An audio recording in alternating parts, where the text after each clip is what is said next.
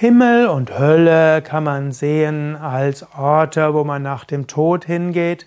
Himmel und Hölle kannst du aber auch sehen als Orte, die in diesem Leben da sind. Im Christentum gibt es bestimmte Glauben für das Leben nach dem Tod und eine der vielen Glauben nach dem Tod ist, dass man nach dem Tod entweder in den ewigen Himmel oder die ewige Hölle geht, im katholischen Glauben gibt es dann auch noch die Möglichkeit, an Fegefeuer zu glauben, wo man gereinigt wird, bis man dann in den ewigen Himmel geht.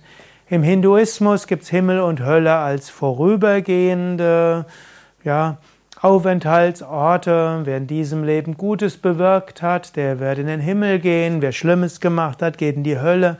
Und zwar so lange, bis die Verdienste und die Schuld aufgebraucht sind, dann geht man wieder in ein neues Leben und so weiter. Aber eine subtilere Interpretation von Himmel und Hölle ist, dass wir dieses Leben als Himmel und Hölle ansehen können. Wenn wir die Vorstellung haben, dass hinter allem die göttliche Kraft ist, dass das Leben dazu da ist, um spirituell zu wachsen und dass wir jederzeit auf die Gnade Gottes bauen können, dann fühlen wir uns im Himmel. Wenn wir denken, dass das Leben uns eigentlich Glück schenken müsste, aber uns leider Schlimmes gibt, wenn wir denken, wir brauchen immer mehr und nie zufrieden sind von dem, was wir haben, dann fühlen wir uns in der Hölle. Himmel und Hölle können also innere Erfahrung sein. Und es gibt ja auch viele Geschichten über Himmel und Hölle und eine davon möchte ich vielleicht zum Abschluss kurz erzählen.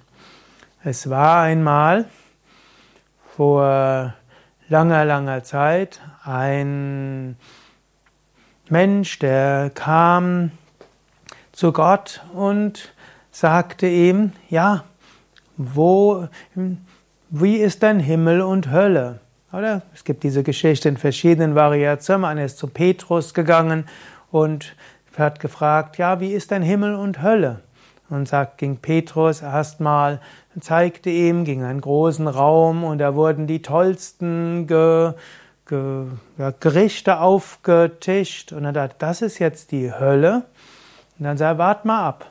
Und dann kamen die Menschen rein und die hatten sehr lange Unterarme und die waren so lange, dass sie nicht in den Mund geben können.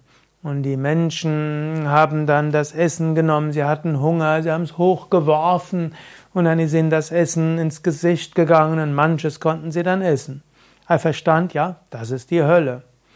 Und dann ging er in den nächsten Saal und da wurden die gleichen großartigen Gerichte aufgetischt und Petrus sagte, das ist der Himmel. Und danach kamen die Menschen rein und die hatten genauso lange Unterarme, die auch sonst, aber das ist doch das Gleiche sagte Petrus, warte mal ab.